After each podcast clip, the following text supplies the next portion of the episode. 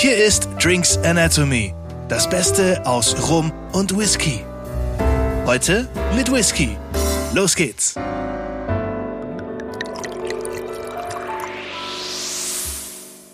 Herzlich willkommen. Es ist Freitag. Wir haben zwei Wochen Pause gehabt. Das heißt, heute steht's wieder an. Drinks Anatomy ist zurück mit einer neuen Folge. Heute beim Thema Whisky. Hier sind Daniel und Alex und jetzt habe ich hoffentlich nichts vergessen. Aber ich bin Nö, ein bisschen alles- alles, alles da? gut. Ich Alles bin ein da. bisschen abgelenkt von der sehr wirklich sehr schönen Flasche, die hier vor mir steht. Daniel, ähm, erzähl mir mal was davon, werde ich mir genauer anschauen. Ja, also heute haben wir mal einen Whisky. Er muss einfach irgendwann in den Podcast rein, weil es ist einfach so, ja, so ein Eckpfeiler für die schottische Malt Whisky Kultur. Der Lagavulin 16 Jahre. Das ist einer, der muss einfach mal dabei sein. Das erste, was ich lese, war jetzt mit Farbstoff. Ja, tatsächlich. Der ist, der hat, äh, ja, mein Gott, ist alles gut. kann gewährt sein. Aber Lagavulin 16 Jahre ist eine Institution. Und eine Ansage. Absolut, ähm, weil tatsächlich ähm, ja die Standardabfüllung der Brennerei ein Whisky mit 16 Jahre, das ist ein Statement, ähm, wenn man das liefert. Ähm, Lagavulin, der Vertreter, wenn man so dran denkt, an rauchige, intensiv rauchige schottische Single Malts, Ja. kommt man auf Lagavulin oder Lafroig. Ja. Das sind so die beiden, die einem da zuerst einfallen. Du tust mir damit was Gutes, weil die Rauchigen mag ich. Das, das weiß ich, deswegen auch ein bisschen an dich gedacht da heute. Also, dass wir mal. Deswegen bleibt halt dein Glas jetzt heute auch leer. Ja, ich glaube, in der Flasche ist noch genug drin. wenn, du die, wenn du die ganz wegkriegst, dann endet die Folge nicht gut. Ähm, Lagavulin, ähm, was können wir zu Lagavulin sagen? Ähm, zunächst mal die, die Brennerei ähm, auf Ayla gelegen, ja, die Whisky-Insel, die man eben mit rauchigem Whisky in Verbindung bringt, wobei es auch durchaus Brennereien dort gibt, die nicht rauchig brennen, eben Bruchleddich, ähm, zum Beispiel der Buna Heaven, aber eben hier liegt Lagavulin an der Südküste in Port Ellen ähm, im Hafenstadt, im Grunde zwischen den beiden anderen bekannten Brennereien Lafroig und Artbeck. Okay, ja. Also das sind in direkter, äh, unmittelbarer Nachbarschaft. Also alle drei Brennereien kann man da auch in schöner Nähe dann besichtigen. Ähm, Das heißt, wenn man da mal hingeht, braucht man am besten ein paar Wochen. Also auf Eila, die ganzen Brennereien, Eila ist nicht so groß, also das kann man dort alles schön äh, in direkter Nähe dann erreichen. Ich meine, Bowmore haben wir ja auch noch auf Eila. Ja, stimmt. Ähm, Bruchleddich, ähm, Kilchoman, ähm, Buna Heaven. Also das ist eine sehr gute Insel für Whisky-Liebhaber. Ähm, Jeden Tag ein anderer Whisky. und auch die Brennereien sehr schön gelegen, weil gerade Artbeck, Lagavulin, Lafroig mit diesen schönen weiß gestrichenen Häusern direkt an der Küste sehr pittoresk gelegen, schöne Fotomotive, die man da eben auch hat. Ähm, und Lagavulin, ähm, seit 1816 gibt's die Brennerei, ist also eine der ältesten in Schottland, hat damals ähm, ein ortsansässiger Farmer und Brenner John Johnston, hieß John der gute Johnston. Mann, hat das gegründet, dort eben an der Küste. Ähm, man hat auch den Blick darüber auf die Burgruine Dannywech oder glaube spricht man es aus. Also auch hier schönes Panorama in der Bucht gelegen. Ähm, Lagavulin von der Be Namensbedeutung her. Wulin ist die Mühle auf Gälisch und Lagavulin ist die, die Senke, in der die Mühle steht. Also dort kommt der Bach vorbei, aus dem dann auch die Brennerei ihr Wasser cool. bezieht. Ähm, und genau, also das ist Lagavulin eben dort, dort vor Ort seit dieser Zeit. Ähm, auch schon sehr lange eben dort ähm, in Nachbarschaft zu Lafroig und die beiden auch schon in guter Konkurrenz. Auch im 19. Jahrhundert gab es da Rechtsstreitigkeiten zwischen den beiden, weil Lagavulin hat probiert auch, ähm, Lafroig war eben auch schon früh sehr bekannt und hat versucht, den Lafroig Whisky nachzumachen. Und ähm, hat sie zu kopieren. Das hat aber nicht so richtig funktioniert, weil eben der, der Torf, der verwendet wird zum Darren vom Malz, ist ähm, unterschiedlich. Und das Wasser ist ein unterschiedliches aus unterschiedlichen Quellen.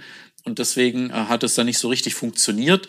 Ähm, sie haben auch versucht, die Brennblasen nachzubauen, aber auch das hat nicht so hundertprozentig geklappt. Also man hat es nicht hingekriegt, äh, da den Konkurrenten aus dem Markt zu drängen, indem man das Produkt äh, imitiert hat. Ähm, aber wie gesagt, es war im 19. Jahrhundert. Gut, man ist doch schön. Ich meine, jetzt haben wir zwei tolle. Man ja. hat ähm, sich da auf seine Qualitäten dann auch besonnen und inzwischen, die haben natürlich alle ihre eigene Daseinsberechtigung und alle ihre große Fangemeinde, Lagavulin, Lafroig und auf der anderen Seite eben auch Artback.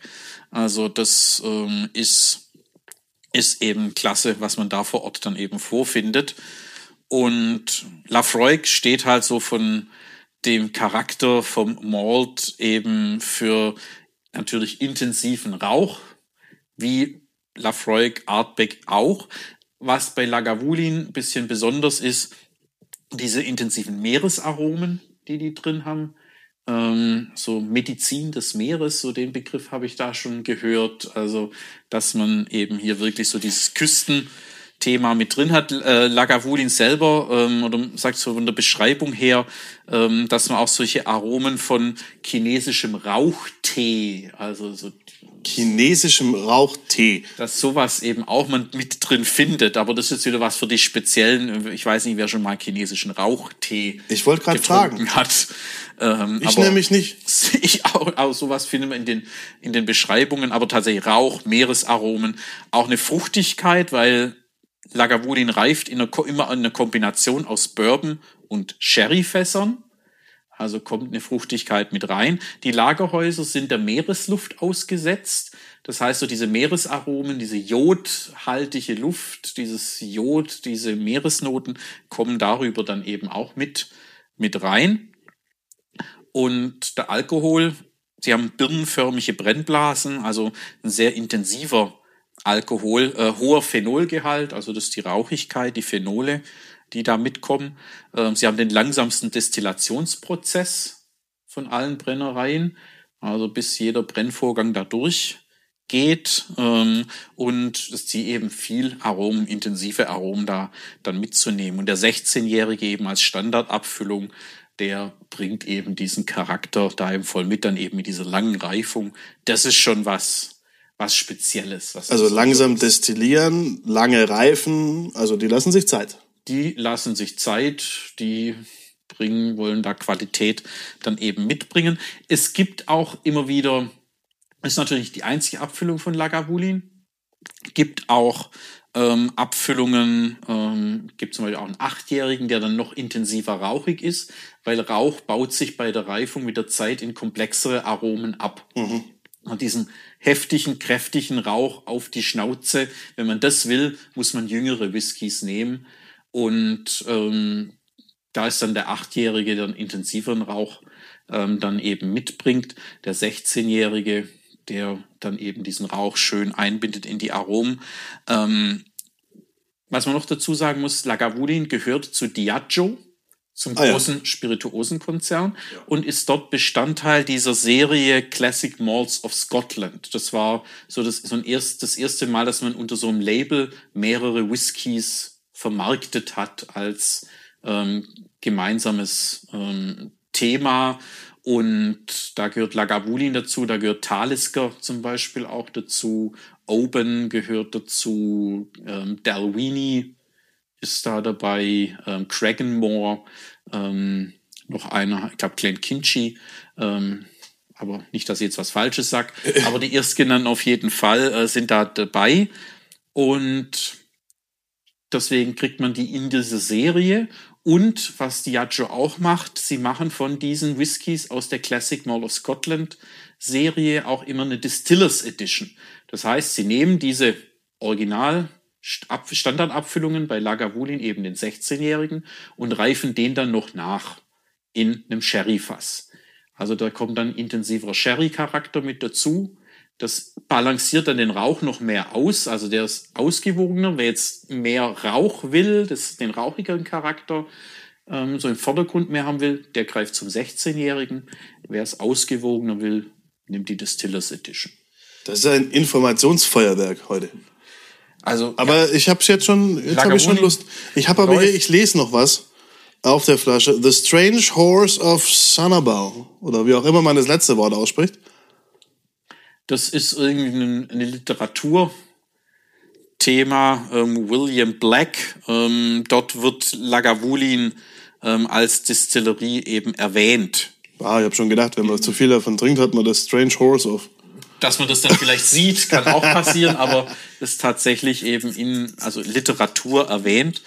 Ähm, zu Diageo kann man noch sagen, äh, oder zur Brennerei, ähm, eben mit Diageo die Distillers Edition, die rauskommt. Sie haben auch noch eigene Sonderabfüllungen, eben die immer wieder rauskommen in verschiedenen Altersklassen, also um 21 Jahre oder eben 8 Jahre, 12 Jahre gibt's verschiedene Altersabstufungen.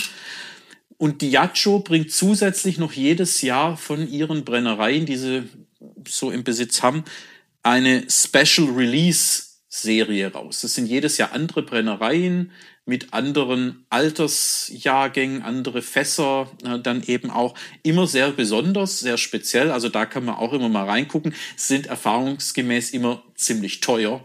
Also das ist was, wenn ich im Geldbeutel wirklich was übrig habe, ähm, sich da sowas mal zu gönnen. Das sind spezielle Sachen. Ähm, ansonsten auch Lagavulin von unabhängigen Abfüllern wird man so gut wie nichts finden. Lagavulin geht 98 Prozent vom Brand geht in den eigenen Single Malt. Ach so, okay.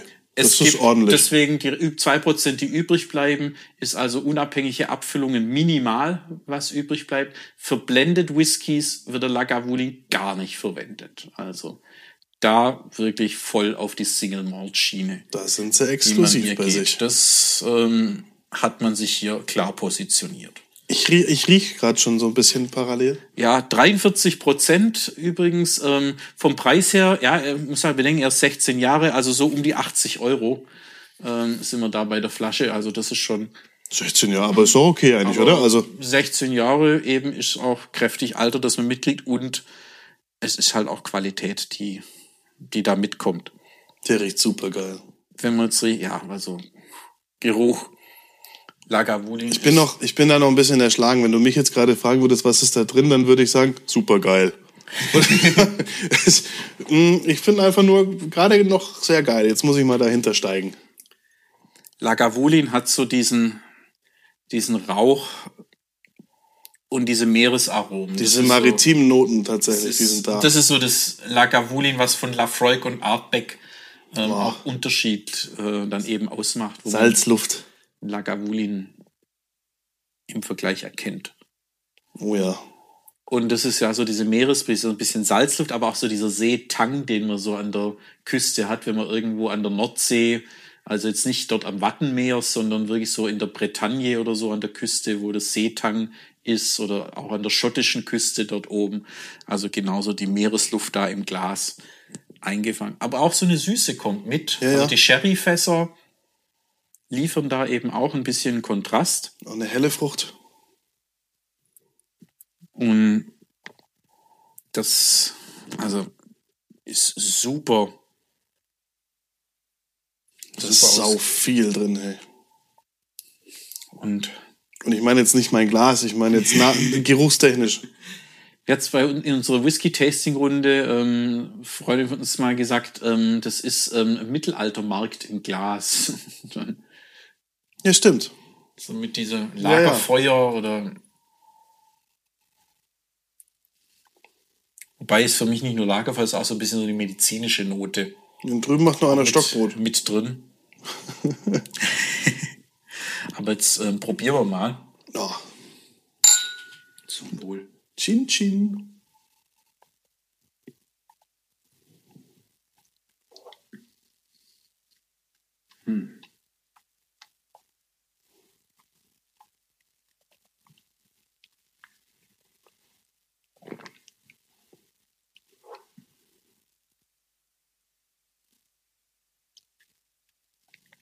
Ich vermute mal, also ohne dass ich jetzt was sage, wie es schmeckt, ich vermute mal, dass wenn man einmal dort war und man hier einen Schluck nimmt und die Augen schließt, man wahrscheinlich in seinem inneren Auge alles sieht, dass man, also was man dort erlebt hat und theoretisch wieder da ist. Also das ist wirklich Ayla im Glas. Also das haben sie perfekt umgesetzt. Ja, weil man hat diese Rauchigkeit, ähm, aber die Süße liegt immer schön drunter und dann kommt dieses Meer, ähm, diese leichten Salzigkeit. Also auch im Geschmack zieht sich das durch. Ein bisschen mehr Süße wie beim Riechen. Ja. Im Geschmack, aber die Süße macht es sehr angenehm. Das Ganze. Also es ist wirklich so, man ist dort vor Ort und man sitzt dort im Pub beim im Kamin prasselt das Feuer und draußen ist der Herbststurm und die Meeresbrise zieht irgendwie durch die Fenster rein. Also das ist so wirklich Schottland-Feeling, also im, im Glas. Das ist richtig gut.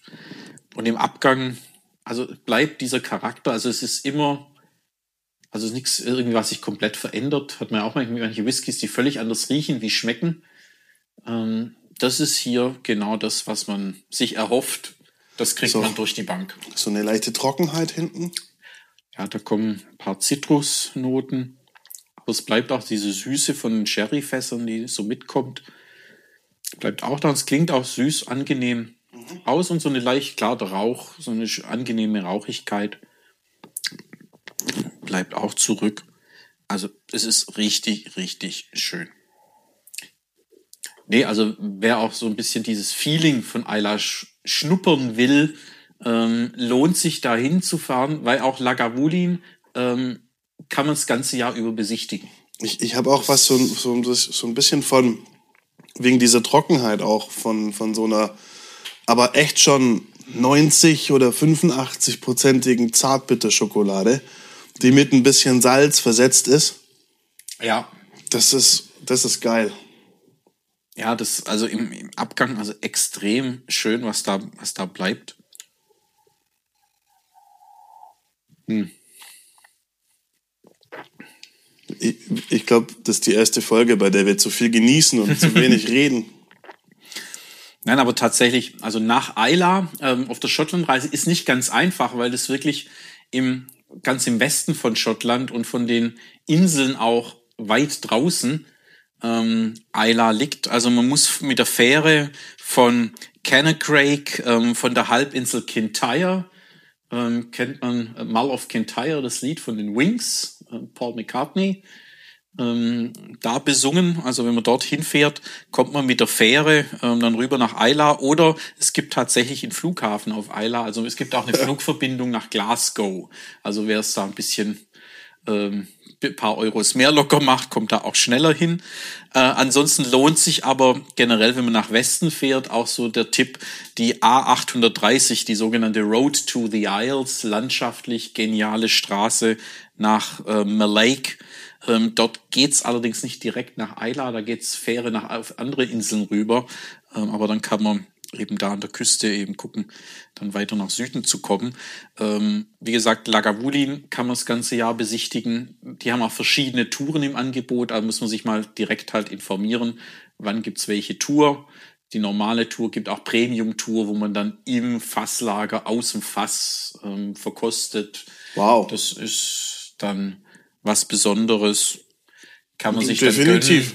dann gönnen. Und wir hatten ja schon mal das Vergnügen, aus dem Fass zu trinken, wenn wir ein paar Mal podcast-technisch bei Leuten zu Besuch sind. Das ist schon noch mal was anderes. Das Flair in so einem Fasslager und gerade dort dann vor Ort, äh, das ist schon natürlich Highlight.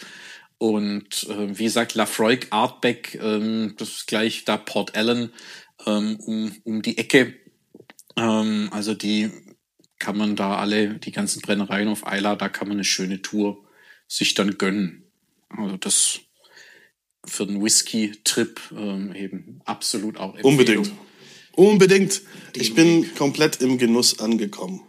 Ja, also das kann man sich jetzt gönnen. Ihr habt hoffentlich auch etwas Ähnliches, was man, äh, was ihr euch gönnen könnt, ähm, womit man das Wochenende einläuten kann. Also wir werden hier sicher am Lagavuli noch ein bisschen riechen und probieren. Nippen. Und ansonsten äh, sehen wir uns hören wir uns nächste, äh, übernächste, jetzt gucke ich, bin schon durcheinander. Übernächste Woche wieder, dann wieder mit dem Thema Rum. Jetzt mache ich ganz schnell, damit ich keine Fehler mehr mache. Dann bringe ich einen schönen Rum mit und dann wünsche ich euch jetzt ein schönes Wochenende. Eins noch erwähnen, schaut auch mal auf unserer Homepage vorbei, bei unseren Live-Tastings, ähm, ob da ein Termin für euch passt. Auch immer monatlich im, im Wechsel Whisky und Rum in Esslingen, im schönen mittelalterlichen Esslingen am Neckar, wenn ihr da in der Nähe wohnt. Vielleicht passt mal ein Termin, dann sehen wir uns dort auch live. Im Work-in-Shop in der Altstadt. So sieht's aus. Genau. Also schaut da mal rein. Ansonsten hört in zwei Wochen wieder rein. Wir freuen uns auf euch. Und jetzt erstmal ein schönes Wochenende. Schönes Wochenende und Cheers. Cheers. Das war Drinks Anatomy. Vielen Dank fürs Einschalten und bis zum nächsten Mal.